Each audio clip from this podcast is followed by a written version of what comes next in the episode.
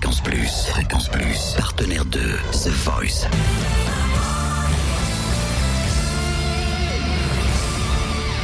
Du lundi au vendredi, 18h, Totem vous livre des exclus, des interviews, des anecdotes. Michel Legrand a été mise à l'honneur euh, samedi dernier lors euh, bah, de la dernière session, là que l'on a pu voir à la télé, des auditions à l'aveugle de The Voice, les moulins de mon cœur, donc interprété par Iba, qui nous vient du Liban, qui est déjà très connu hein, dans son pays. Elle a remixé les moulins de mon cœur. Elle a choisi Mika comme coach, forcément entre Libanais, on s'entend un petit peu mieux. Et nous, on a eu la chance de croiser cette jeune femme de 26 ans à la sortie euh, de son audition à l'aveugle. Elle était forcément très contente, émue. C'est un peu tout ce qu'on peut, euh, tout ce qu'on peut dire de toi là en te voyant, Iba. Pour moi, The Voice, c'est une continuité à ma carrière et donc euh, ça va me permettre euh, d'ouvrir de nouvelles portes, d'être connue un peu dans de nouveaux territoires. Alors, tu as choisi Mika, qui lui aussi est libanais. C'était voulu, c'était prémédité ou pas? J'ai choisi Mika parce que tout d'abord, c'est un choix artistique. J'adore son univers musical, je, je m'identifie là-dedans. Je trouve que c'est une star très internationale qui est qui est très respectée par tout le monde et donc j'adore sa modestie et son caractère.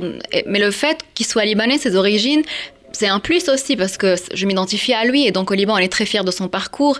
Et donc euh, pour moi essayer de- d'échanger avec lui de nouvelles idées d'être coaché par lui c'est c'est une belle chance pour moi et donc euh, j'ai choisi Mika pour ça Tu parles du parcours de, de Mika qui est énorme, hein, clair et net. Et, et ton parcours à toi, tu as commencé quand, comment? Ma carrière a commencé au Liban quand j'avais 19 ans. Euh, depuis, j'ai fait quatre comédies musicales et euh, trois albums en arabe qui ont été, euh, qui ont sor- qui sont sortis euh, un peu partout dans le monde arabe et donc j'ai fait plusieurs concerts et voilà. Quand tu t'es retrouvé sur le plateau de The Voice, est-ce que tu étais stressé, toi qui as quand même l'habitude des plateaux télé? Ou, euh, ou c'est pour toi une habitude Parce que finalement, tu es aussi habitué des, des émissions de télé. Moi, chaque fois que je monte sur scène, j'ai le trac. Euh, Pour moi, la scène, c'est une très grande responsabilité. Il faut jamais, euh, jamais euh, prendre ça à la légère parce que le public, il faut le respecter. Il faut se donner à fond à chaque fois qu'on est sur scène. Donc, on s'habitue jamais au trac. Il est toujours là. T'as une voix de, de fou, sans déconner. Hein.